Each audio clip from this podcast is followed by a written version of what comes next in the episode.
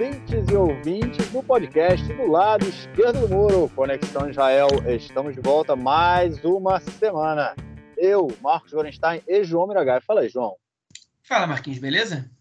Tranquilidade, 9h26 da noite, horário especial. É sempre bom começar mais cedo, mas enfim, eu trabalho até tarde. Hoje, hoje eu trabalhei até mais cedo. Estamos começando a gravar o nosso podcast mais cedo, naquela tradicional quinta-feira, 5 de janeiro, primeiro podcast do ano de 2023. É inverno em Israel, friozinho, 16 graus nesse momento. Na verdade, essa semana fez bastante frio durante o dia, mas pelo menos também fez um solzinho nos últimos. Um vento desgraçado essa semana.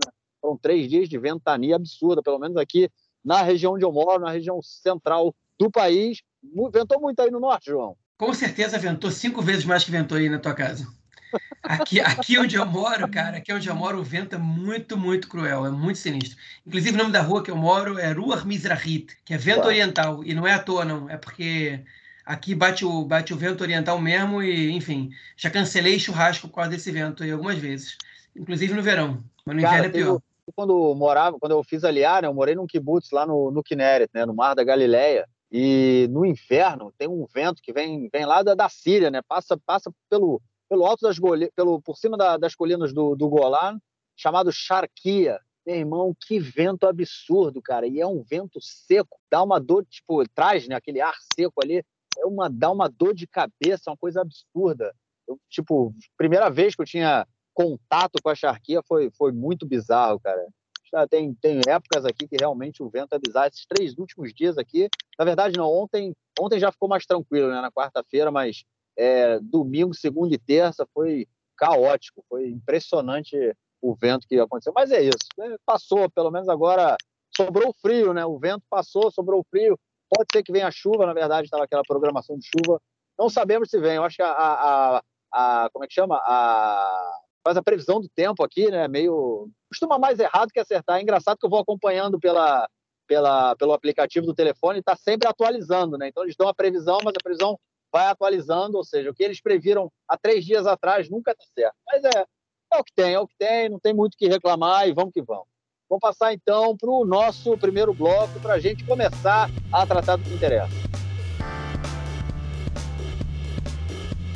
É isso aí, gente. Nesse primeiro bloco, vamos tratar aí da uma notícia sobre a economia. Já falamos disso várias vezes aí desde que começou é, a crise, né? Uma assim, uma crise mundial, né? Principalmente São da guerra da Ucrânia, que mudou absolutamente tudo em relação ao petróleo e as coisas todas, a inflação subindo no mundo inteiro, dificuldade com a questão de alimentos, enfim, a gente acompanha o que aconteceu, o que vem acontecendo desde o início da guerra da Ucrânia, que está completando um ano agora, né?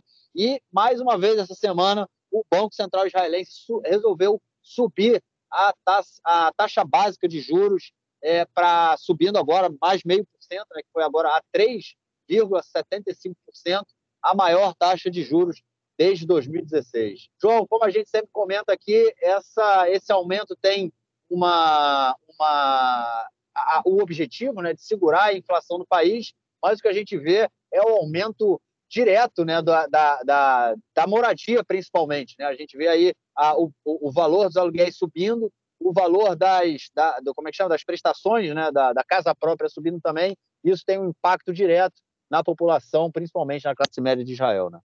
Tem, é, especialmente para quem tem é, dívida no banco, né? É, enfim, ou não só no banco, quem tem dívida, que, enfim, de qualquer, qualquer instituição que, que acompanha os juros do, do Banco de Israel, que é o Banco Central daqui. É, eu não vou comentar muito, a gente comentou sobre isso, o Fernando Gainer fez um comentário interessante sobre, sobre isso algumas edições atrás. Eu só quero incluir é, um, um, um, dado aqui, né? Que essa não, esse não foi o último aumento. O Banco de Israel já anunciou que está previsto para a semana que vem um aumento maior ainda. É, e que a gente vai é, provavelmente chegar a 4% né, de juros aqui em Israel. Ah, no Brasil pode falar, ah, mas é muito baixo, 4%, e blá blá. Enfim, a, a comparação ela não cabe, né? Cada, cada país tem a sua realidade. Para vocês entenderem, esses são os maiores juros em 3,75 são os maiores juros é, de Israel desde 2006. Hein? Então, não é brincadeira que a gente está falando aqui. Pois é, o cinto apertando para todo mundo e a coisa vai ficando sempre difícil. Lembrando que Israel é um dos países onde o custo de vida é mais alto no mundo, né? na região aí, comparando com a OCDE, a gente tem um custo de vida aqui absurdamente alto é, e esse tipo de política aumenta mais o custo de vida e prejudica muito a população, como, como sempre, a classe média é, e é, quem precisa é, pagar e fechar o mês aí tem dificuldade. Bom, vamos então para o nosso segundo bloco, para tratarmos então de questões relacionadas à política interna essa semana. É isso aí, gente. Primeira semana de governo. Hoje, realmente, quinta-feira, completando aí uma semana da posse desse governo macabro que assumiu aí. É... Mais um governo Netanyahu. E a gente tem uma primeira notícia relacionada aí à reação homofóbica dos rabinos é, em relação à nomeação né, do, do é, novo presidente, né, novo presidente do parlamento, o Chevroche, né, do parlamento é, israelense, o Amir Ohana, deputado do Likud, homossexual, que no seu discurso fez, né, no seu discurso aí de, de posse, ele fez uma homenagem ao, ao seu marido e tudo mais. Os rabinos e, e deputados né, da ultra-ortodoxos, eles é, é, saíram, parte deles saiu do parlamento, parte dele virou de costas, enfim, é, sofreu, ele também, inclusive, sofreu é, é, críticas né, de outros rabinos é, que não são deputados, mas, enfim, muita crítica aí, e pelo menos uma coisa é possível dizer, né, né, João? O Bibi saiu em defesa dele, né? Não, não só o Bibi, né? Alguns outros parlamentares saíram em defesa dele, né? Agora foi, foi um negócio muito tosco, né? Porque, enfim, o, o Omir ele era é, a carta na manga, na verdade, do Netanyahu para defender o, o, governo dele de que, enfim, de, de dos ataques de que está, de que ele está apoiando grupos homofóbicos e que e que ele vai é, é, piorar a vida dos homossexuais, né, da comunidade LGBT em Israel e etc. E aí o Amir Ohana era o, como se fosse é, o Tolkien, né, do, do, do Netanyahu. É o seguinte, olha só, eu elegi aqui, eu nomeei um presidente da Knesset é homossexual, ok? E, e o Amir Ohana, no discurso dele, fez muitas menções é, a isso, né? E parecia tudo muito bonito, tudo parecia que estava realmente é, gerando uma tolerância, o Amir Ohana, bem aceito pelos seus pares, pelo menos os correligionários lá, mas não durou muito tempo. O que aconteceu? Primeiro, o Rabino Amar, é, líder é, da. Rabino-chefe da comunidade sefaradi em Israel, já tem dois rabinos-chefes, um askenazita e um sefaradita é, ele fez comentários criticando o apoio que grupos ortodoxos deram para eles, dizendo que, que Israel é, é enfim, tem, um, tem, uma religião só, que, que, que, a gente tem uma. Que a Torá é, e a religião são incontestáveis, e que cooperar com coisas baixas como essas, estou parafraseando o que ele disse, é, é, é lamentável, e que a, a, ele falou que é proibido né, você é, completar o minyan com essas pessoas. Minyan é uma é uma regra, né, uma determinação religiosa de que você precisa de 10 pessoas para rezar. E essa expressão ela pode ser usada também, por exemplo, na Knesset. Né? Completar o minyan é tipo usar dessas pessoas para ser maioria. Se é para é ter apoio dessas pessoas, então, então não, é, não vale a pena ser maioria. Né? Ou seja, eles não são gente da gente, okay? eles estão fazendo coisas que são profanas enfim, um discurso homofóbico de nível extraordinário, diria assim. E não vem de qualquer um.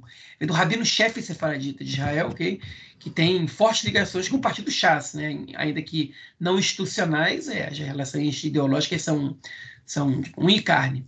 Ele não foi o único, o rabino Meir Mazuz, também sefaradita, fez comentários é, é, so, sobre o tema, disse que o que, que isso é que, que, o, o Amir Ohana não é não é um parceiro, que você não pode enfim, ser parte dessa, dessa palhaçada. Ele não usou o termo palhaçada, ele usou uma outra expressão que eu me lembro qual foi. E ele ainda culpou Amir Ohana por ter sido responsável pelo, é, pelo evento, pelo incidente de Meron, né, do Monte Meron, que aconteceu há um ano e meio, na, na festividade de Lag Baomer, né, que, um, que quando Amir Ohana era ministro da Segurança Pública, e, é, a, enfim, a polícia autorizou o evento lá, ainda que não oferecesse segurança e que os alertas fossem vários, alguns anos antes, inclusive, né, vários anos antes já estavam alertando que, que a, estrutura não era segura. Enfim, o palco, houve, houve, um massacre, né? O palco, na verdade, não foi o palco, o palco foi outro evento. As pessoas estavam deixando o evento, houve um tumulto, uma, uma, o lugar era muito estreito e é, 50 pessoas morreram, né? todos eles ultra-ortodoxos. O Rabino Meir Mazus, ele não só fez o ataque homofóbico, como, como também atacou a, é, o fato de um sujeito que, que foi responsável por isso, ainda que ele não tenha sido incriminado por isso oficialmente, é, seja nomeado presidente da Knesset. eu concordo com metade da crítica dele, né? mas, mas enfim, o ataque homofóbico tira dele qualquer credibilidade, qualquer é, legitimidade para poder para poder fazer a, a, a, crítica ao Amir Ohana. E o último caso foram parlamentares do NOAM, né? parlamentares não, perdão, filiados ao NOAM, NOAM é um dos partidos que, enfim, que está compondo o governo Netanyahu, com um só representante, que é o Avi Maoz. É, o Avi Maoz votou no Amir Ohana para presidente da Knesset e imediatamente depois desse, dessa votação e dele ter vencido, dele ter feito discurso, é, grupo, em grupos de WhatsApp do Partido Noam, muitos filiados reclamaram do, do Avi Maoz, do voto dele, e aí o diretor-geral do partido disse que talvez tenha sido um erro votar, porque eles não sabiam que o discurso do Amir Ohana é, ia ser um discurso tão orgulhoso sobre a sobre a sobre a, é, a sobre a, é, sobre a orientação sexual dele, né? É, no caso homossexual, enfim e, e, que foi um absurdo e que pô, o partido não pode cooperar com isso, e muito mais ataques muito mais homofóbicos foram feitos ali. Okay? Então o partido tem fúria, né? Citou dois partidos sefaraditas antes, agora tem um ashkenazita, ou seja, a ortodoxia, especialmente a ultra-ortodoxia, não está muito contente com, com, a, é, com a eleição do Amir Ohana, engoliram, mas mostra que, enfim, que o governo Netanyahu tentou empurrar isso como Tolkien e, é, e eu não sei se vai servir, né? Não sei se vai servir, porque eu não sei se ele vai ter trégua dos partidos ortodoxos e ultra-ortodoxos. Eu digo ortodoxos também, porque, por exemplo, o, o, o, o Bezalel Smotrich, ele, ele foi um dos principais é, é, expoentes da luta contra a parada do orgulho gay em Jerusalém. Hein? Enfim, é, então tudo isso, e dentro do partido do Ben-Gvir tem uma... Tem, tem o, o, o negociador dele com Netanyahu, por exemplo, ele é responsável por uma organização que recebe dinheiro para ajudar para ajudar judeus que estão presos por crimes de violência, entre eles um, o sujeito que assassinou é, uma participante da Marcha do Orgulho Gay em Jerusalém há, há cerca de oito anos. Né? Então, é, enfim, tu, tudo isso aí está tá sob os nossos olhos, né? e você pode tentar à vontade maquiar essa situação e mostrar que tem um presidente da Knesset é, homossexual, você não, você não elimina toda, toda a homofobia presente em diversos setores desse governo. Enfim, fica, fica essa, essa questão é aberta, né? porque não durou dias a nomeação do Amir Ohana e as reações do próprio governo já apareceram. Né? O fato é que esses rabinos e esses participantes do nome eles estão criticando os seus próprios políticos, né? que, que votaram a favor da, é, da nomeação do Amir Ohana para presidente da Knesset. Então, isso gera uma crise desses partidos com as suas bases. E essas bases vão cobrar. E eles vão ter que entregar alguma coisa para as bases. E se o que eles vão entregar vai satisfazer os anseios homofóbicos deles, eu vou satisfazer a outras demandas, é isso que a gente vai ver daqui para frente. Pois é, o governo vai, vai mostrando a sua cara, apesar, exatamente como você falou, né? apesar de ter colocado aí o, o Amir Ohana como é, presidente do parlamento, a gente vai vendo qual é a verdadeira cara desse novo governo de Israel. Bom, a próxima notícia do bloco é sobre o Ariederi, é isso aí, aquele político, ele foi preso há uns anos atrás, né, por corrupção, então o dinheiro no bolso, né, foi preso, aquela coisa toda, saiu da cadeia, voltou a ser deputado, voltou a ser ministro, e opa, o que aconteceu? Foi de novo, se meteu aí em problemas, é, corrupção novamente, chegou a um acordo com a justiça, é, fazendo, né, o acordo que ele chegou impediu que ele fosse preso, mas dentro do acordo, nesse acordo aí, ele te, tinha, aceitou que não seria ministro, né, num, num suposto governo, caso é, a, o partido dele voltasse né, para o governo, ele não seria ministro, e agora, depois do, dele fazer parte do governo, foi aprovada uma lei que permite, permite que ele, mesmo tendo feito um acordo com a justiça, dizendo que não seria é, ministro, rasgue esse acordo, ria na cara da Justiça e possa assumir como ministro. Ele agora é o ministro da ministro do Interior e ministro é da Saúde. É, João, obviamente esse caso aí vai foi, né, tá, foi levado já para o Supremo Tribunal de Justiça.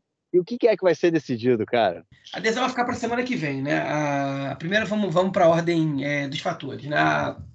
o, o, o governo legislou, né? o governo aprovou, o, o parlamento aprovou uma lei permitindo a que presos em regime condicional possam ser ministros. Né? É uma lei feita especialmente para o Ariadne é, poder exercer os cargos de ministro que, que lhe foram concedidos pelo Netanyahu.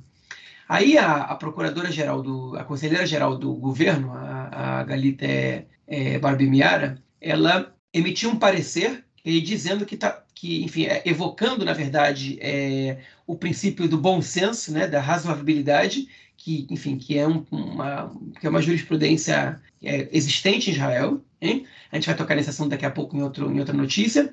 É, afirmando que é, é, um, é um escárnio, né? não, ela não usou esse termo, até porque esse termo, esse termo é português, mas que é um absurdo o Ariadne, é, enfim, após é, enfim, dois casos de corrupção é, confessos que, e, e, ter sido preso e ter sido reincidente, e passar por cima de uma lei é, na qual ele, ele, mesmo fez um acordo e poder ser nomeado ministro. Então, ela emitiu um parecer é, negativo a isso. E aí o caso foi parar na Suprema Corte. A Suprema Corte hoje debateu é, durante várias horas, né, o advogado do, do, do, o advogado do Deri teve lá, né, o advogado do Netanyahu também, membros do governo, é, alguns membros do governo também tiveram presentes para debater se, enfim, se o Deri, se essa lei ela, ela livra o Deri de ser ministro ou não, afinal ele assinou um acordo, né, com a Justiça é, reconhecendo que ele não poderia exercer cargos de ministro, que aí, como, como, como, como um agravante legal parte da sua, da sua, do seu acordo, né?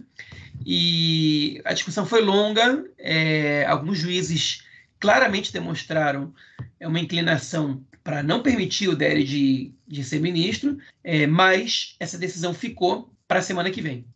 É, ela vai, enfim, ela vai ser anunciada na semana que vem. E o Netanyahu, antes do, dessa, dessa reunião, ele já disse que a Suprema Corte não, não, não pode intervir numa lei que, que a Knesset legislou, que a, a Knesset decidiu isso e a nomeação de ministros cabe ao primeiro-ministro, não à Suprema Corte, e que, enfim, apelou também para a governabilidade, que seria uma afronta à governabilidade, que não, não sabe, enfim, que eles estão causando é, é, inconstância no, no, no, no, governo, que não permitem que Israel retorne, retorne à normalidade. Enfim, de todas as maneiras, Netanyahu tentou evitar isso. O Deri já tinha ameaçado ir para eleições, caso ele não possa ser ministro, okay? que é uma clara ameaça à Suprema Corte. É o seguinte: vocês, eu vou, eu, vou, eu, vou, eu vou responsabilizar vocês por causar o caos. Né? Não ele, que não é ele que causa o caos. Né? Ele tem que ser ministro, não pode ser outra pessoa do partido dele, né? tem que ser ele. Enfim. E a, a lei que ele, que, ele, que ele aprovou é totalmente pessoal, porque ele, pessoalmente, precisa ser ministro, não só de um ministério, de dois ministérios importantes. Né? É, é um negócio, enfim, absurdo. É, mas, enfim, e a, a questão está na mão da Suprema Corte agora. A Suprema Corte ela tá, é, ela vai mostrar agora para a gente se ela está acovardada ou não. Se eles vão bater de frente com o Arederi nessa questão e dizer o seguinte: olha só, não vai ser e acabou. Okay? Ou se eles vão botar o rabo entre as pernas e deixar isso passar. A questão é a seguinte: se eles comprarem a briga, a gente está vendo aí pela frente, a gente vai falar sobre isso, uma reforma no sistema judiciário que, que, que vai usar essa posição da Suprema Corte, caso eles, caso eles vetem é, o nome do Deri como ministro, eles vão usar essa posição, que aí, no, na retórica deles, mais e mais, mostrando como eles passam por cima das decisões do legislativo e do executivo, como que eles se acham os, os donos do mundo, etc, etc, etc.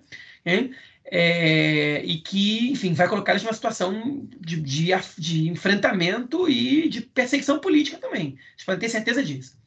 Se eles contemporizam e permitem que o Deri seja ministro, eles não, eles não evitam que essa reforma passe, mas eles se poupam de alguns ataques possíveis e prováveis até, né? mas eles já estão é, baixando a guarda e, e enfim, e, e, desistindo da luta, né? Porque é, claramente, enfim, o que, o que, o governo está fazendo agora, o governo e a Knesset, é, pelo menos, a, enfim, a coalizão, né? é, mostrar para a Suprema Corte, é medir forças com a Suprema Corte. Né? É uma luta prévia a essa reforma que, que eles querem fazer passar, sobre a qual a gente já vai comentar. Então, a Suprema Corte ela tem que decidir se ela vai enfrentar a coalizão pagando um preço alto né, de uma briga política muito alta, hein? mas para manter é, enfim, o poder judiciário com algum prestígio no país, ou se eles vão se entregar okay? e vão aceitar ser irrelevantes. É, eu tenho muitas dúvidas sobre qual vai ser a adesão da Suprema Corte, okay? ainda que eu ache que eles estão mais inclinados a dizer para o Deri você não vai ser ministro. Okay? Mas eu não tenho certeza. E eu acho que é bastante possível que eles deixem isso passar só porque eles não têm força, eles não têm tipo, é, enfim, não tem energia para combater um grupo tão raivoso como essa coalizão. Pois é, né? É o que exatamente você colocou agora foi o que eu comentei na, lá no nosso episódio passado. É, tá aí, as cartas estão na mesa. Ou a Suprema Corte vai bater de frente e a gente vai não só a Suprema Corte, né, a hora da sociedade civil israelense se organizar e, e partir para cima em defesa da Suprema Corte, ou se não, é isso, porque exatamente, se eles deixarem o Dere ser ministro, vai passar a boiada. Se eles não deixarem o Dere ser ministro, a gente vai ver o que vai acontecer, eles vão continuar incitando. Eu acho muito difícil o Dere derrubar o governo, porque eu acho que ele também tem muito a perder.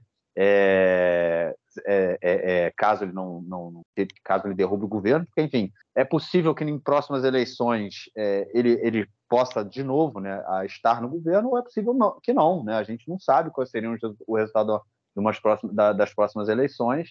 É, a gente vem aí de cinco eleições em, em três anos, né? então é muito difícil prever né? o, que, o que poderia acontecer.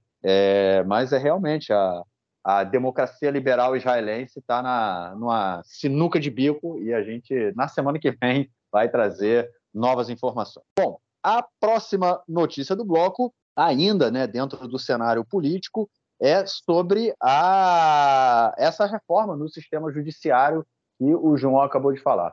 É, a gente colocou, né, veio comentando disso aí anteriormente no, no período é, da formação do governo, porque vários pontos já tinham é, sido levantados. E essa semana, o deputado, o deputado não, né, o ministro da Justiça, Yariv Levin, do Likud, ele apresentou essa nova reforma aí, que inclui também a Piscata de Gabrut, né, a lei que é, é, visa dar ao parlamento o direito de é, é, é legislar novamente uma lei que pod poderia ter sido é, como é que chama isso? Cancelada né, pelo, pelo, pelo Supremo Tribunal de Justiça. Eles poderiam é, é, legislar novamente, caso essa lei fosse aprovada, a, a, decisão do Supremo Tribunal de Justiça seria invalidada. É, João, esses novos pontos aí, esses pontos né, que foram apresentados pela, pela, pelo Yariv Levin nessa semana são extremamente preocupantes. Se todos forem aprovados, a gente realmente vai ter um país completamente do, diferente do que a gente tinha até uma semana atrás. Sim, na verdade vai ser um país sem um sistema judiciário praticamente, né? Vai ser um, um país tipo com um sistema judiciário totalmente é, enfim, isento de força, né? O que, que, que o Eriv Levin está propondo, tá? O Eriv Levin quer ser ministro da Justiça há muito tempo. Ele já queria ser ministro da Justiça lá para os anos de 2000 e 2015, quase foi no governo ali em 2020, mas o Benny Gantz bateu o pé e o Avi Nissenkorn acabou que, que, assumiu esse ministério, hein? e ele já quer fazer uma reforma no judiciário há bastante tempo. Hein? A gente só não sabia que essa reforma era tão grave. O Likud, parte do Likud, né, com um discurso que, enfim, que a parte da academia e da mídia começou a chamar de populismo de direita, né, que é, enfim, que é corrente política, se é que a gente pode chamar de uma corrente, né, adotada pelo Trump, pelo Orbán, né, na, na, na Hungria, pelo é, Erdogan na, na Erdogan na, na, Turquia, né, e por outros é, políticos pelo mundo, é, é, visa, enfim, na verdade, fala sobre a influência do deep state, né, de forças ocultas, de setores é, não eleitos pela maioria, né, que, enfim, que mandam no Estado em vez dos eleitos pelo povo. Então, eles trabalham, supostamente trabalham, para que, que, essa, que essas forças é, que mantém é, a ordem vigente de uma maneira que não agrada a maioria, é, que, que, que permitam que a máquina continue funcionando. E a gente tem que acabar com isso, né? esse é o discurso deles. E aqui em Israel, esse assunto do deep state, né, ele funciona muito forte contra os, os profissionais de alguns ministérios, que a gente vai ter tocar nesse ponto daqui a pouco, é, e com o sistema judiciário, o poder judiciário, uma vez que eles consideram os juízes é, é funcionários é, não eleitos, portanto, menos legítimos para tomar decisões do que, os, do que quem foi eleito, que são os representantes do poder legislativo e executivo. Né? Então, o Yariv Levin ele propõe uma reforma, né? ele é ministro da Justiça atual, ele propõe uma reforma para, segundo ele, equilibrar a distribuição de forças, né? já que o, Poder Judiciário tem força demais é, para um poder não eleito. Quais, são essas propostas? Hein? A gente já comentou sobre elas. Uma delas é a Piscat Itgabrut, que, que é a lei de, é, de acomodação, digamos assim, né, que ela permite que o parlamento cancele uma decisão da Suprema Corte por maioria simples de 61 votos. Okay? é, inclusive no que diz respeito às leis básicas, que são as leis de caráter constitucional. Agora, voltando aqui, Israel não tem Constituição. Israel tem 13 leis básicas, que são leis sobre as quais nenhuma lei pode se sobrepor. Ou seja, se qualquer lei fere os princípios de alguma lei básica, a Suprema Corte ela pode vetar essa lei. Isso aconteceu, se não me engano, 17 vezes, desde a eh, da Revolução Constitucional em Israel dos anos 90, né, quando o presidente da Suprema Corte, no momento, é Aaron Barak, ele, não confundir com Ehud Barak, que foi primeiro-ministro do país, fez um processo, gerou um processo ali da Suprema Corte que, é, trans, que, que, que, organizou a questão da, do direito constitucional israelense. A partir, do momento, a partir desse momento, a Suprema Corte passou a ter um papel é, de interpretador da Constituição, de uma Constituição que, apesar de não existir, está representada por essas leis básicas. Mas a diferença de uma Constituição, Israel não diz exatamente é, é, o que é o país, né, como as Constituições dizem, quais são os princípios básicos do país, é, e também é, não existe cláusula pétrea e não existe Assembleia Constituinte. Né? Então, você nem emenda constitucional, que são, em geral, na maioria dos países do mundo que tem Constituição, são é, é, leis né, que exigem mais que uma maioria simples para serem alteradas. Né? Por exemplo, no Brasil, para você passar uma emenda constitucional, você precisa de, de se não me engano, dois terços né, da, da, do Congresso. É, enfim, aqui em Israel não existe isso. Qualquer maioria simples pode cancelar uma lei. Né? Não existe cláusula pétrea, que, é uma, que, que, são as leis que só podem ser mudadas caso você convoque uma Assembleia Constituinte, é porque aqui não tem Constituição. E a, e a Piscati de Gabrut, ela permitiria ao Congresso dizer o seguinte para a Suprema Corte: vocês acham que vocês são os representantes da, da, da, da Constituição, mas vocês não são. Quem decide é a gente. Isso, então, tira da Suprema Corte um, um, papel muito importante, que é o de ser o principal interpretador da Constituição. É, e dá à Knesset o direito de, de promulgar leis que vão contra é, leis que são, enfim, que são é, fundamentais para a democracia do país, como a lei é, que, que, promove a igualdade entre as pessoas, né? E o Cavó da Adam Ferreruto, é, do respeito e dignidade humana, okay? que, por exemplo, proíbe pessoas com discursos racistas de serem eleitos para a Knesset. Né? Essa, você agora, a Knesset pode agora promover uma lei que permite que essas pessoas possam ser eleitas para a Knesset okay? e passar por cima de uma Suprema Corte, caso a Suprema Corte decida que essa pessoa não pode ser eleita para a Knesset. Okay? Além da Piscata de Gabrut, é, eles querem cancelar o princípio da razoabilidade, né, do bom senso, que foi o que a conselheira geral do governo é, foi a ferramenta que ela usou, né, foi a arma que ela usou para poder se referir é, ao caso do, do, do, absurdo que seria o Derry poder ser ministro nesse momento, né? é, quer fortalecer a presença de políticos nas comissões de escolha de juízes. Atualmente, a escolha de juízes é feita por nove representantes, que entre eles são três juízes, dois é, membros, como se fosse da, da, da, da Organização dos Advogados, e é, quatro parlamentares sendo que é, dois deles do governo e dois da oposição. Okay? E eles querem aumentar o número de parlamentares para seis, sendo os políticos maioria nessa comissão okay? de escolha de juízes, e o que politizaria né, essa, essa situação. É, quer, é, é, enfim, de, na verdade, que o, que o conselheiro geral do governo ele seja um cargo de confiança e não mais é, enfim, um cargo como se fosse é, é enfim, um cargo para fiscalizar o governo, né? Ele quer que seja uma pessoa que realmente só, como o nome diz, só aconselhe, diga o que pensa, mas que não possa, por exemplo, é, vetar uma nomeação é, ou é, processar o governo, né? Processar um, um, um ministro, o que seja, okay? É, e também quer que para que os juízes possam os juízes da Suprema Corte possam cancelar uma lei, eles tenham que ser 11 okay, juízes que, que, que, votem a favor dessa lei, no mínimo de 13. Atualmente Israel tem, tem é, é, 13 juízes, eles pensam em aumentar para 15 juízes da Suprema Corte. Okay? Que é medida que, por exemplo, aconteceu na Polônia, aconteceu na Hungria, você aumenta o número de juízes, aposenta outros, você pode nomear mais juízes é, é da, da, enfim, da, da, tua corrente e você dessa maneira você vai aparelhando o sistema judiciário.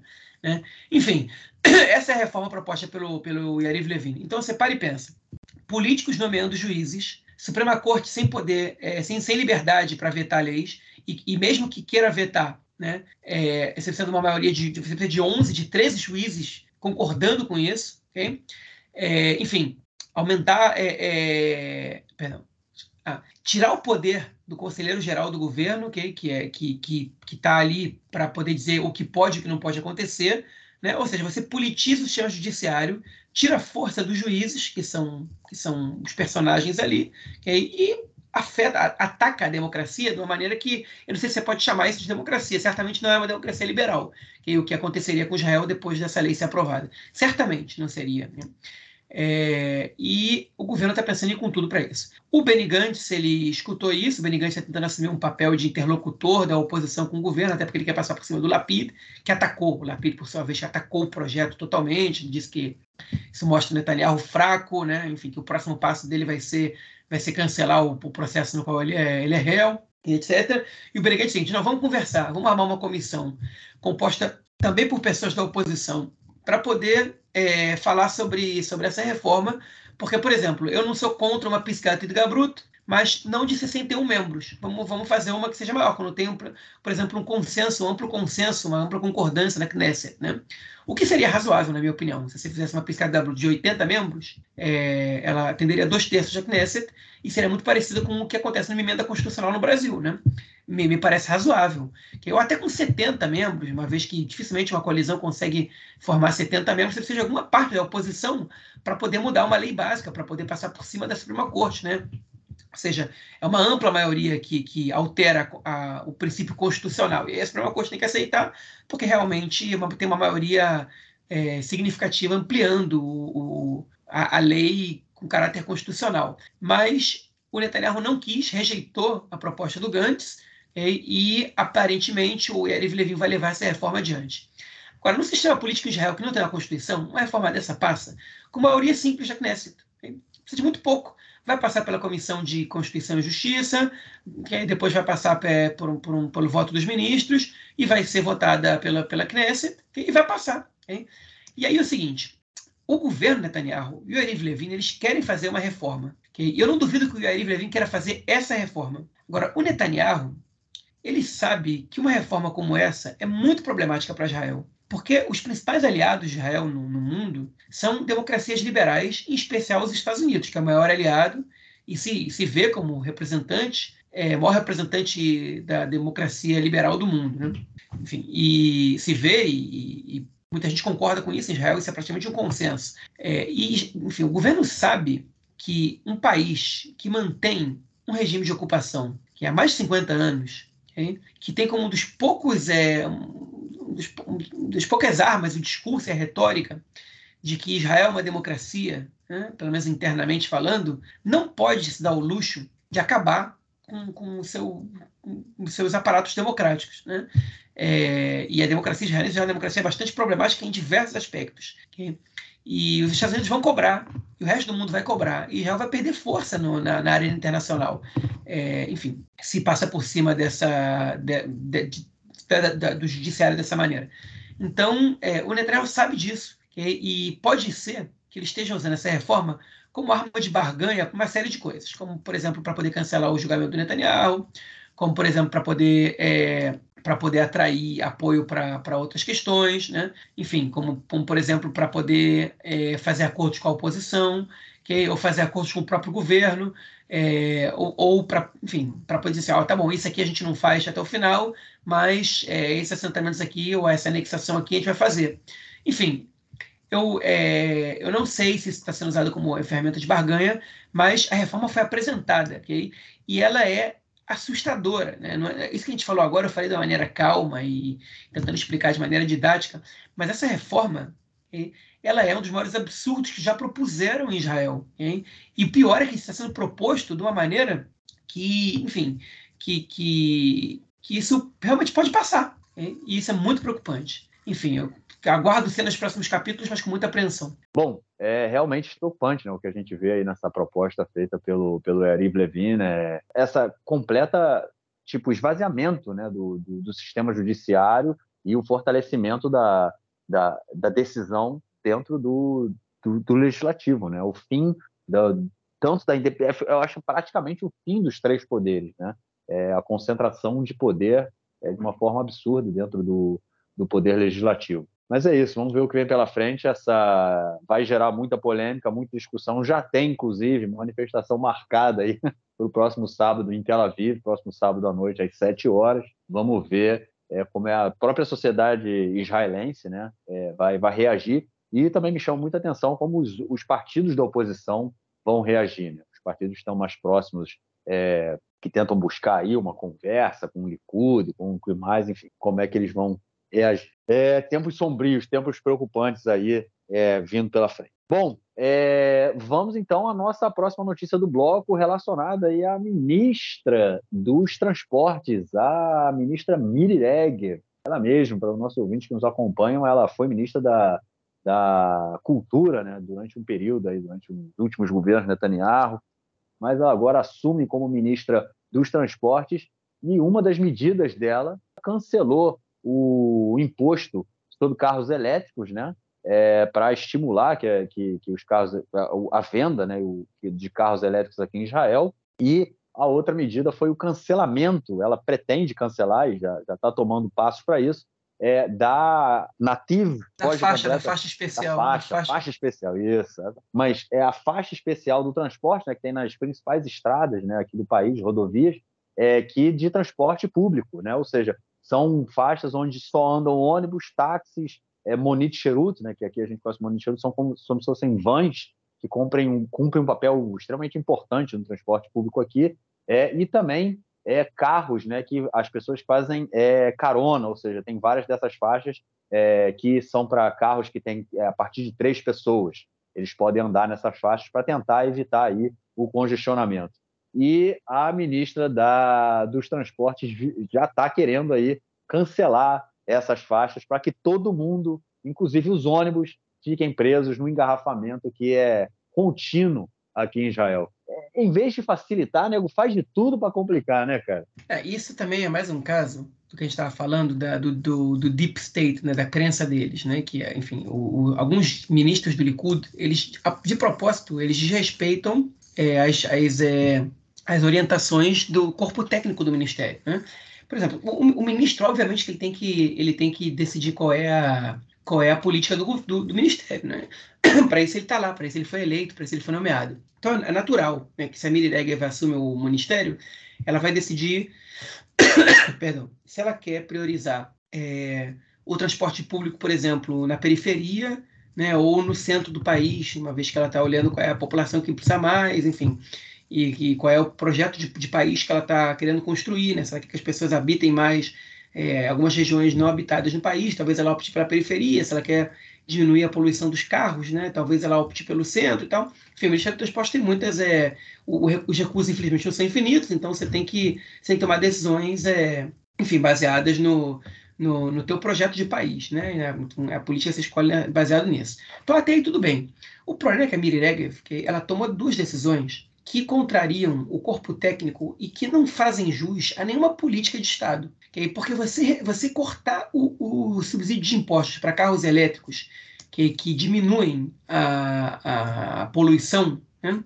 é, vai contra, ainda que, que essa que, esse, que, que, esse, é, que, essa isenção de impostos ela, tenha, ela, ela seja alvo de algumas críticas, não pela isenção em si, mas pelo que isso gerou e a maneira, pela maneira como como o Estado tá, é, trabalhou isso, enfim, fa faltam políticas complementares, mas você simplesmente cancelar isso e dizer, pronto, não precisa, né? é tipo, absurdo. Né? É, é, o corpo técnico não disse para fazer isso, pelo contrário. E, e, mais absurdo ainda é você cancelar a faixa especial de transporte público.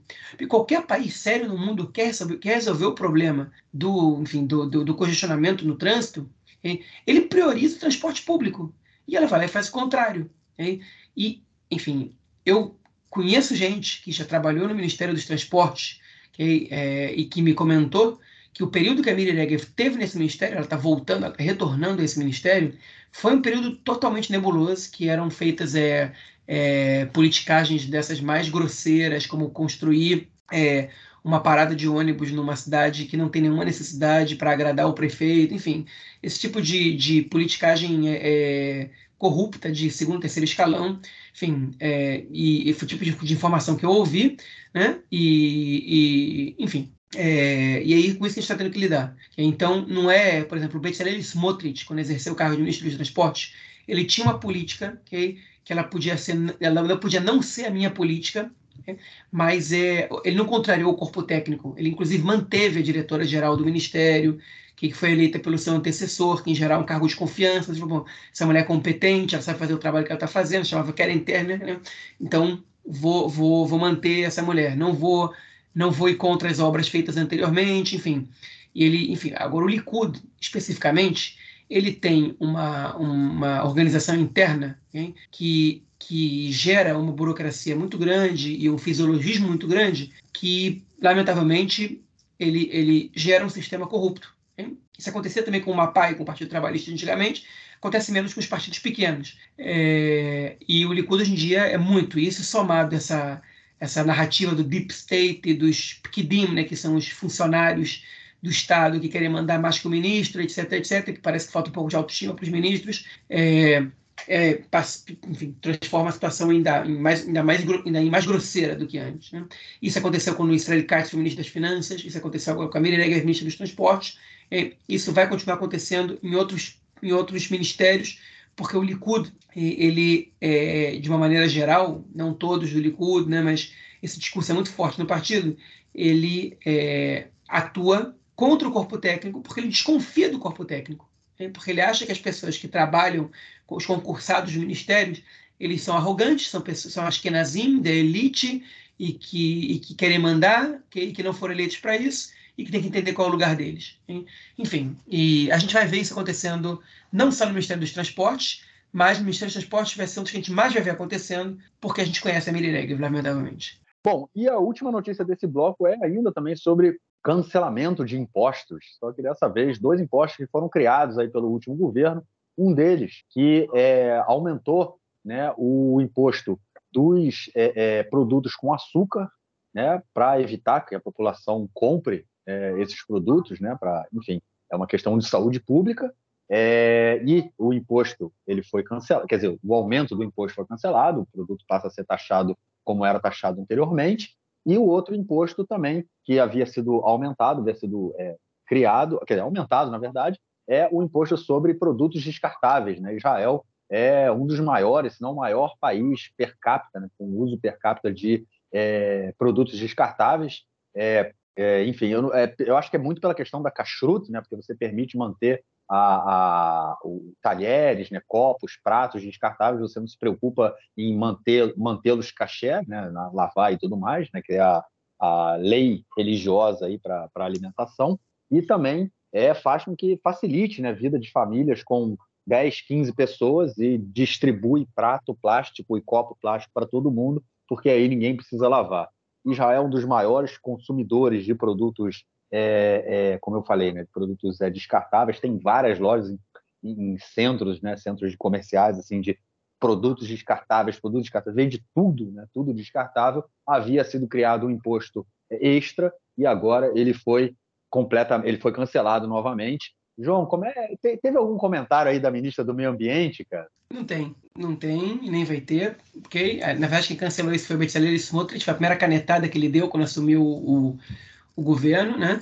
E foram duas, é, foram na verdade duas medidas que o Ministério do, do, das Finanças anterior, do Avigdor Lieberman, tomou, um pouco de provocação aos ultra-ortodoxos, né? Porque, enfim, a gente tem várias prioridades, mas é uma das primeiras coisas que ele conseguiu fazer, né? Foi que foi, foi justamente o que você falou, aumentar os impostos sobre produtos descartáveis e bebidas é, doces, né? E também sobre bebidas sem açúcar, né? Coca-Cola Zero, por exemplo, também. É, deixa eu falar de novo. Os refrigerantes é, sem, sem caloria, diet também é, tiveram aumento de impostos. Né?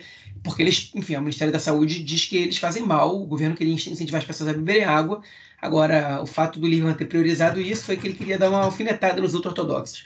A questão dos descartáveis é, ela é importante para o meio ambiente, é, mas você não pode tomar uma decisão assim numa canetada somente. Você precisa debater isso com a sociedade. E, e o problema de, de, Israel, principal, é que os políticos eles estão desejando sem debater com a sociedade. Por quê? Você, você falou, uma, uma, família com 10 filhos, 12 filhos, hein? Quem é que vai lavar os pratos depois de, uma refeição? É a, é a, mulher da casa, basicamente. Na família ultra-ortodoxa, é, é, a tarefa da mulher. Que eu não estou dizendo isso porque eu quero que aconteça, estou dizendo porque é o que acontece. E os pratos descartáveis, eles são um alívio para a mulher. Porque o marido não vai lavar os pratos. Numa, numa casa ortodoxa é muito difícil que isso aconteça. Então, se você, você, você apoia, por exemplo, é, a luta feminista, né, enfim, e, e é, você, você tem que entender que o descartável ele facilitou a vida dessas mulheres. Então, você pode entender, beleza, o descartável não pode ser a solução, a gente tem que buscar outra solução, ok. Mas você não pode, numa canetada, acabar com isso e, e, e que eles que, enfim, que a parcela da população pague o preço por isso, enfim, sem que você busque uma solução, um debate, etc. Sobre as bebidas é, adocicadas, isso é, enfim, isso lamentavelmente é parte da cultura do país, né, de jantares de Shabat, principalmente, da sexta-feira à noite, do Kabbalat Shabbat e do, e do, do sábado de dia. É, a obesidade em Israel ela não é grande igual nos Estados Unidos, por exemplo, é, mas entre a população ultra-ortodoxa, a obesidade, especialmente entre os homens, mas não só, ela é uma preocupação. Né? Enfim, é uma população pobre que consome muitos produtos que não são saudáveis, hein? que, enfim, que são baratos também, e você aumentar o imposto sobre produtos que fazem mal à saúde, isso sim me parece é, razoável, né? Me parece, me parece uma boa medida. Então, a questão dos descartáveis, você cancelar isso, se você propõe, ok, vamos, mas vamos estabelecer uma meta para a gente zerar os descartáveis ou diminuir os descartáveis até tal tanto, vamos buscar uma solução para isso, tudo bem.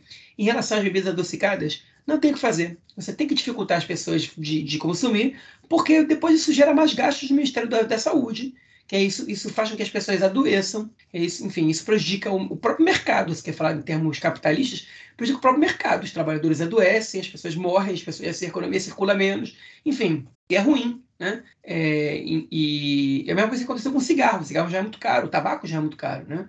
É, em 2010, o tabaco da narguila, do narguilé, né, era, era muito barato. E enfim, o governo fez uma reforma e disparou o preço do tabaco de, né, de narguilé. Por quê? Porque faz mal para a saúde. Né? E, e, o governo então falou assim: você quer fumar, beleza. Você paga porque esse dinheiro vai ser, vai ser investido depois para o teu, é, pro, pro teu tratamento que o Ministério da Saúde vai ter que arcar com ele, ou você para de fumar. Que é que o governo queria desencorajar as pessoas de fumarem.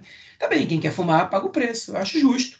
Mesma coisa a bebida, a bebida doce. Então, nesse ponto, eu não concordo. O caso do descartável realmente é, é, é o que foi o, o, o, que, o Lieberman falou, né? Para quem, quem usa descartável. Compre uma máquina de lavar prato. Né? E, e, aí você resolve os problemas, que ela economiza água e a eletricidade que ela gasta não é muita, enfim, e ninguém tem que lavar louça. Como se todas as famílias de Israel pudessem comprar uma máquina de lavar prato, né? E como uma família, como se uma família com 12 pessoas, enfim, não tivesse louça para caraca em três refeições que eles fazem durante o Shabat, que eles não podem usar a máquina de lavar prato né, durante o sábado porque eles não podem ligar a eletricidade. Falar, ah, mas isso é radicalismo, isso é problema deles, eles escolheram isso. Tudo bem, eles escolheram isso, mas eles continuam sendo parte da sociedade. Então, você precisa dialogar com a sociedade para tomar essas decisões. Porque o que eles fazem na casa deles hein, não é problema do Estado, okay? mas o Estado não pode simplesmente gerar situações que dificultam a vida das pessoas. Então, eu acho que nesse caso, é, o Lieberman estava errado quando, quando aprovou a lei e o Smotrich está errado quando, quando cancela a lei né, e, e, e sem propor nenhum debate. Com respeito às bebidas doces, enfim, foi um acerto do Lieberman total e um erro total do Smotrich, foi uma medida demagógica dele para agradar a população ortodoxa, principalmente, e ortodoxa também, parte dela, é, que não, enfim, que não, não, não é razoável, não tem nada que explique isso enfim, ah, baixa o imposto porque eu gosto de beber bebida, que eu gosto de beber bebida que me faz mal. Não, não faz sentido. Né? Então, baixa o imposto da cerveja, gosto de cerveja também, do álcool, ainda que a gente saiba que isso dá problema, baixa do cigarro, baixa disso aqui. Tipo, não faz, não faz sentido, porque depois quem é que vai pagar por todos os danos que isso faz? É isso, essas medidas aí já fizeram com que o governo, esse novo governo aí, recebesse o apelido do governo da diabetes e o governo do, dos, dos engarrafamentos, em função aí da decisão da ministra do Transporte em cancelar a faixa rápida para o transporte público. É isso. Vamos então para o nosso próximo bloco para tratarmos de questões relacionadas ao conflito e outros elementos internacionais. Bom, gente, a nossa primeira notícia do bloco é sobre a Yeshiva, que foi construída na região de Homes, no norte da Cisjordânia. Comentamos disso várias vezes aí no último ano um assentamento, na verdade, que foi parcialmente destruído, sobrando aí somente o prédio é, de uma estivá, que o assentamento e a estivá foram construídas em, um, em terra particular, propriedade particular de palestinos, comprovada no é, na, na, própria no sistema judiciário israelense, né, foi uma longa batalha que é, foi desde a década de 80, uma longa batalha que os palestinos, os proprietários da terra, conseguiram provar que eles eram os proprietários da terra é, e, enfim, o assentamento foi destruído, a Yeshiva não, e já havia aí uma, uma, uma decisão do Supremo Tribunal de Justiça para que essa, essa Yeshiva fosse destruída. O último governo, na, na, na, pessoa aí do ministro da Defesa, na época, né, é, o Benny Gantz, não, a, não acatou né, a decisão da Suprema Corte, desrespeitou a decisão da Suprema Corte e não derrubou a Estivá, e agora esse novo, é, esse novo governo, obviamente, falou que também não vai evacuar ali a região. Ô, João, a gente já está falando tanto aí do, desse, do sistema judiciário e tudo mais, mas, enfim, estão simplesmente debochando na cara do sistema judiciário e fazendo o que eles querem de acordo com seus interesses políticos. Antes fosse só isso, né? É, tipo, Homes, que não é só um assentamento construído sem a permissão do Estado. Homes foi construído é, em, em, propriedade privada de palestinos, né? Então isso é roubo de terra. É roubo de terra, enfim, em qualquer, em qualquer lugar do mundo isso é roubo de terra. Isso é roubo de terra nos Estados Unidos, isso é roubo de terra na França, isso é roubo de terra, enfim, na Argentina, no Brasil, em Cuba, em qualquer lugar. Isso é roubo de terra. Você tem assim, uma propriedade que é tua, okay? e, e outra pessoa vai lá e constrói uma coisa ali, okay? e, enfim, isso é roubo. E o Estado compactua com esse roubo. Okay? E qual foi a resposta do governo?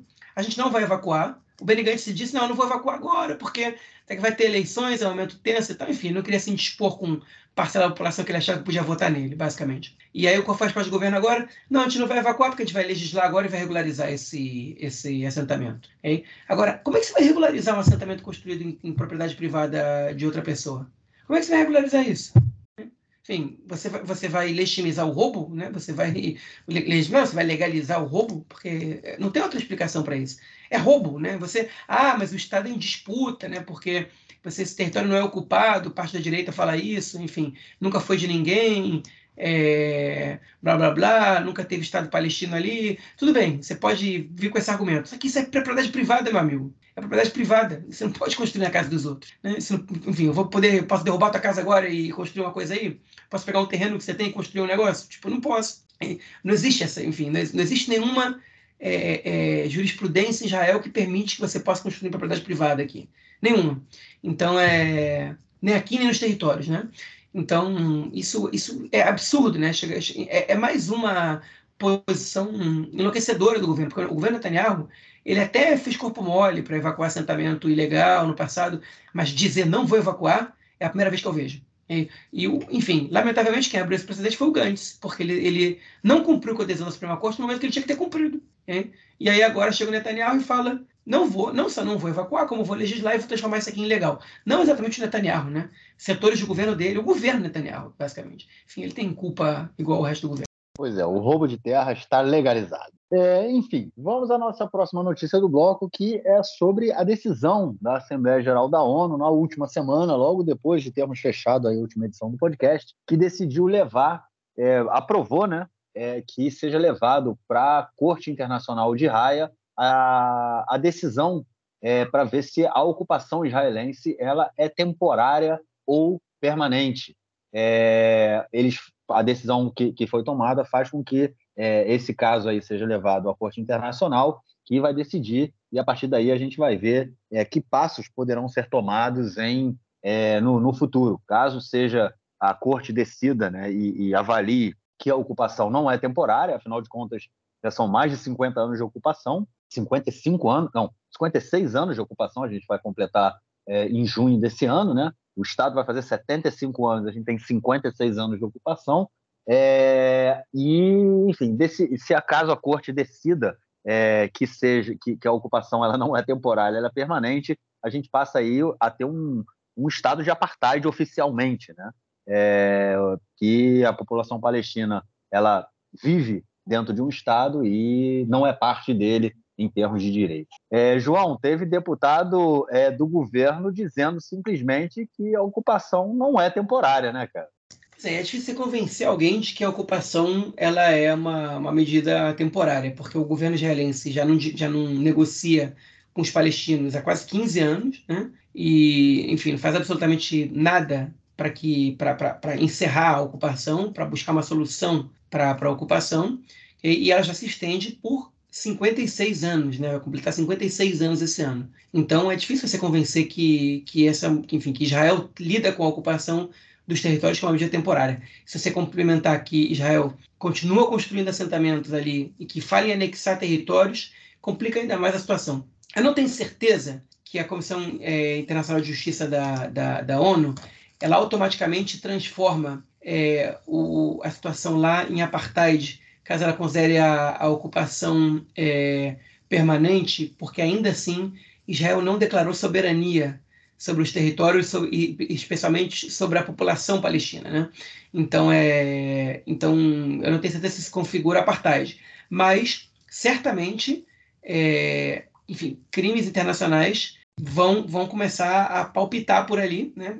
Coisa, crimes que, é, sobre os quais Israel não era acusado formalmente antes, vão começar a palpitar ali, porque se você considera que essa ocupação é permanente, Israel já de cara é, nega o, enfim, na prática, o direito dos palestinos de autodeterminação nacional, o que é uma violação ao princípio de autodeterminação nacional, que é aprovado é, pela, pela ONU, né, já, enfim, é, logo após a Segunda Guerra Mundial entre várias questões. Né? Agora, vamos lá. É, como é que foi essa decisão? É, 87 países votaram a favor da, da, adoção do pedido dos palestinos, da questão passar a ser judicial né, e, e cair para a questão para o Departamento de Justiça, né, basicamente da ONU. É, 26 países votaram contra e 53 se abstiveram. O Netanyahu se orgulhou da quantidade de países que votaram contra ou se abstiveram ele, porque foi acima da média, né? É, enfim, os palestinos têm uma maioria automática que votam contra Israel, então eles sabem que tudo que eles levarem para a ONU, eles, é, eles conseguem aprovar contra Israel na Assembleia Geral. No Conselho de Segurança eles não conseguem fazer o veto dos Estados Unidos especificamente, é, mas eles conseguem. Então, Israel fez um trabalho muito grande, a comunidade internacional, o Netanyahu destacou o trabalho conjunto feito por ele, pelo embaixador de Israel na ONU, Gilad Erdan, que é do Likud, pelo presidente de Israel, é, é Yitzhak Buji Herzog, né? enfim, que é um membro do Partido Trabalhista. Obviamente que ele não citou os esforços feitos pelo governo do Yair Lapid, que era primeiro-ministro e ministro do exterior, hein?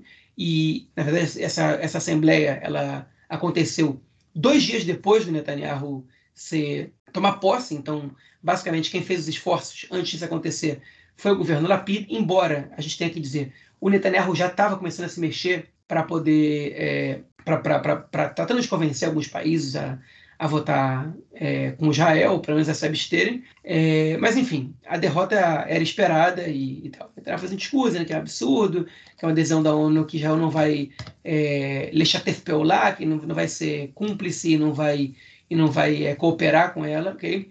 que é uma, uma, uma, medida que Israel tem tomado com, com, com, é, com protocolos da ONU muito complicados, enfim, que, que são complicados para o país, por exemplo, a investigação que a ONU fez, né, que gerou o relatório Goldstone depois da, da guerra de Israel né, na faixa de Gaza entre 2009 e 2010, né, da, da Operação Ofere Tatsuka, chumbo fundido. Né, o Goldstone era um juiz é, sul-africano, judeu inclusive, que emitiu um relatório de mais de 500 páginas condenando o Hamas e Israel pela guerra que desagradou muito Israel, né? É, depois ele até disse que se arrependeu de ter escrito esse relatório, que não, não concordava mais com ele, mas enfim, Israel naquele momento se recusou a cooperar com a investigação da ONU.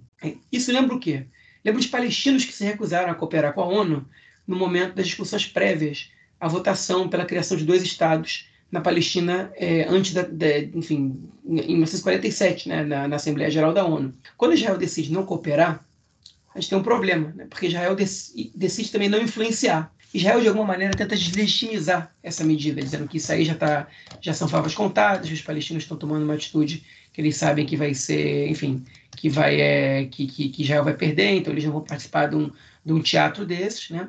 Só que essa tentativa de deslegitimizar não, não tem funcionado muito, porque os palestinos seguem ganhando. E, e uma hora a conta vai vir. E cada, cada, cada passo que os palestinos dão é, complica um pouco mais a situação de Israel. Talvez o próximo passo seja colocar Israel no Tribunal Internacional de Raia. E aí o bicho pode pegar. E, e pode pegar sério, porque isso pode gerar sanções, isso pode gerar é, é, é, oficiais israelenses que, enfim, condenados no Tribunal Internacional de Haia, que, não, que, que se saírem do país podem ser presos, enfim, e, e, e, julgados lá, enfim, pode gerar um monte de coisa. Então, é uma, enfim, o Israel, quando, quando desiste de participar desses, é, dessas, desses processos, desse, também desiste de influenciar. É, agora, eu também tenho muitas dúvidas se a participação israelense poderia mudar alguma coisa, porque o problema nessa, nessa questão não é exatamente político, né? não, é, não, é, não é diplomático. O problema é que a ocupação ela é injustificável né? do ponto de vista humano. Né? Do ponto de vista de segurança, falar ah, porque tal, porque isso, porque não é míssil na gente e tal.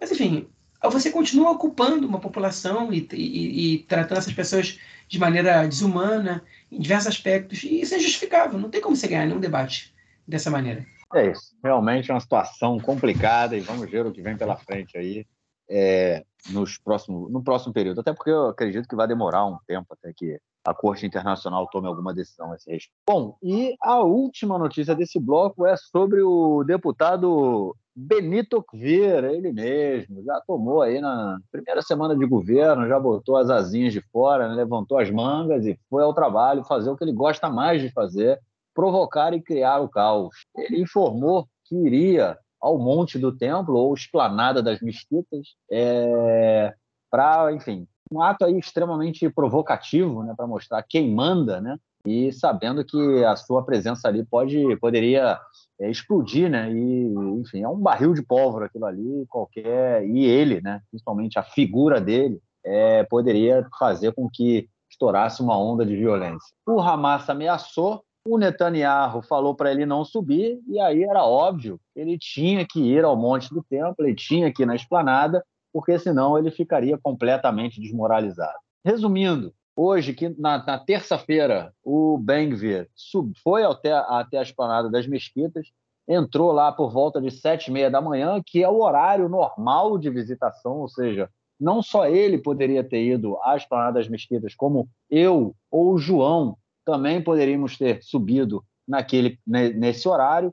Antes das oito ele já tinha ido embora, mas o que foi importante que ele fez foi tirar aquela fotografia e falar que quem manda ali é ele. O Hamas, enfim, não reagiu, até porque a presença dele ali no, no, no horário de visitação foi uma coisa meio, né, meio ali, meu amigo, você quer provocar, então provoque direito, mas ele cumpriu o que devia ter feito, o que ele falou, né, que ia cumprir. E aí, João, quando é que o Bang vai conseguir explodir tudo, hein, cara?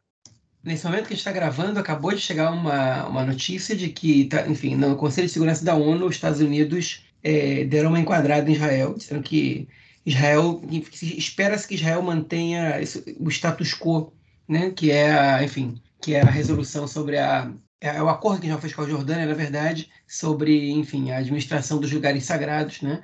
No caso, quem coordena o, as planadas das mesquitas é o Waqf da Jordânia, que é uma autoridade religiosa jordaniana e que, e que a presença de políticos israelenses no lugar deve ser coordenada. Né? A Jordânia, inclusive, foi o país que reagiu de maneira mais enérgica à subida do Ben-Gvir às Pradas das Mesquitas, né, convocando embaixadores israelenses para consultas. O, é, outro, vários países fizeram condenações muito é, é, é incisivas contra Israel, o Egito, Turquia, né?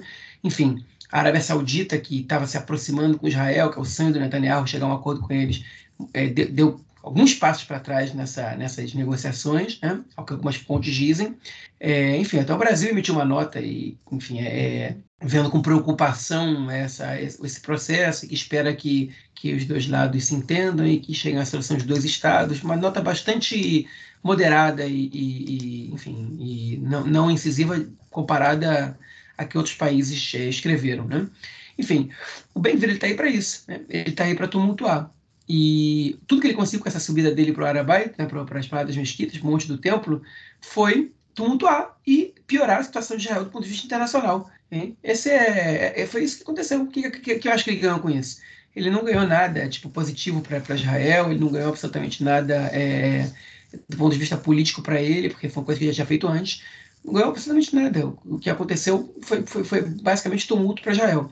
E é, ele ainda conseguiu ser criticado pelo, pelo rabino-chefe é, Ashkenazita, dizendo que o Ben-Gvir está descumprindo determinações judaicas, que a subida no, no, no, no Monte do Templo é proibida, né, até que o templo seja reconstruído, não é um lugar que você pode entrar. Inclusive, eles mudaram a placa, né? antigamente estava escrito que era proibida a entrada de judeus.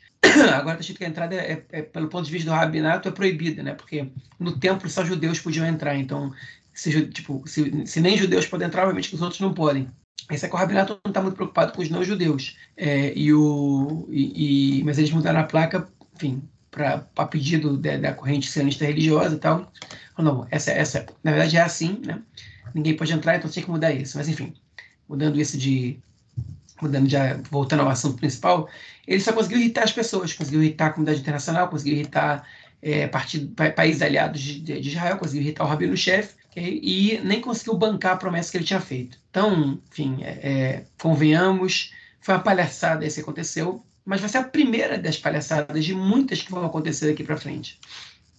Uma palhaçada total, realmente, mas é isso. O Ben Gvir está aí para provocar e arrumar o tumulto. Bom, vamos então ao nosso próximo bloco para ouvirmos o comentário do camarada Nelson Burra. Manda aí, mestre. Meu caro Gorenstein, amigos do Conexão Israel do lado esquerdo do muro, mandar um abraço para o João que foi com seu filho Itai ao jogo Benei Sarnin contra o Apoel Haifa. É, esse jogo foi no sábado passado, 2 a 1 para o Apoel Haifa no campo do Sarnin, na cidade de Sarnin. É, o João foi lá com o Itai e o João tem uma grande vontade de que o filho torça para algum time Apoel aqui em Israel. Inclusive o Itai já tem uma camiseta escrita Apoel. Isso é muito importante. Isso é muito importante na educação do guri. Liga Israelense de Basquete. A sensação do campeonato, por enquanto, até agora, é o Apoel Tel Aviv. O Apoel Tel Aviv que teve um tempo com o basquete desativado, teve um tempo com o basquete nas ligas inferiores e quando voltou alguns anos atrás para a Primeira Liga, vem galgando passo a passo melhores posições e agora é o segundo colocado. O primeiro é o Maccabi Tel Aviv, mas ele vem se alternando com o rival da cidade. Uma campanha fantástica do Apolo Tel Aviv até o momento. No campeonato israelense de futebol, liderança folgada por enquanto do Maccabi Haifa.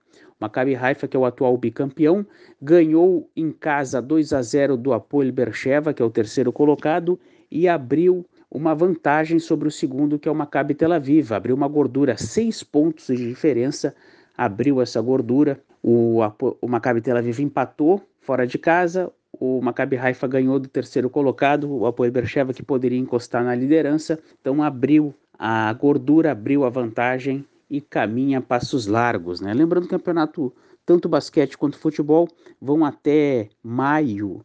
Então, até lá, ainda tem muita água para rolar. E depois ainda tem a parte dos playoffs também, que é uma sequência do campeonato. Seis times jogam entre si para decidir, mantendo a vantagem de pontos que já havia da primeira fase. Então, se o Maccabi Haifa abre a gordura, isso é muito importante.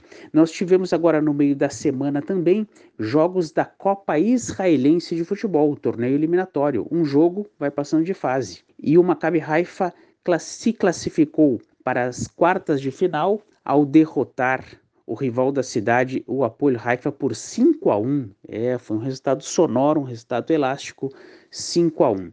É isso aí, então, um grande abraço. Valeu, Nocitos, brigadão e, obviamente, estamos aí na semana que vem. É, João, algo mais a declarar ou a gente fica por aqui, cara?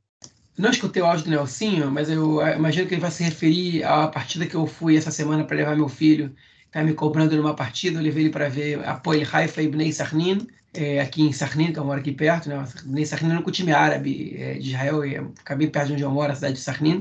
Enfim, aí, Nelson, eu comentei com ele que eu fui nesse jogo, que levei o meu filho nesse jogo, meu filho tá, e, que, e Nelson deve, vai, provavelmente vai comentar isso no áudio, vamos ver se eu vou acertar ou não.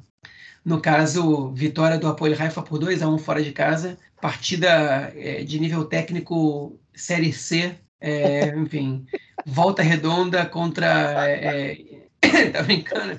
É um, é um, típico, é um típico volta redonda e ferroviário, né? Que, que é esse, esse apoio Haifa e Bnei Sarnin. Um, um público de pouco mais de mil pessoas. Então, público também de Série C.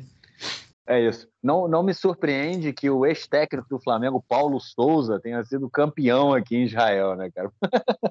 Porque, enfim, é muito ruim, é muito É isso. João, ficamos por aqui então e nos encontramos na semana que vem para gravarmos nosso episódio de número 170. Forte abraço, cara. Um abraço, até próxima. Valeu, tchau, tchau.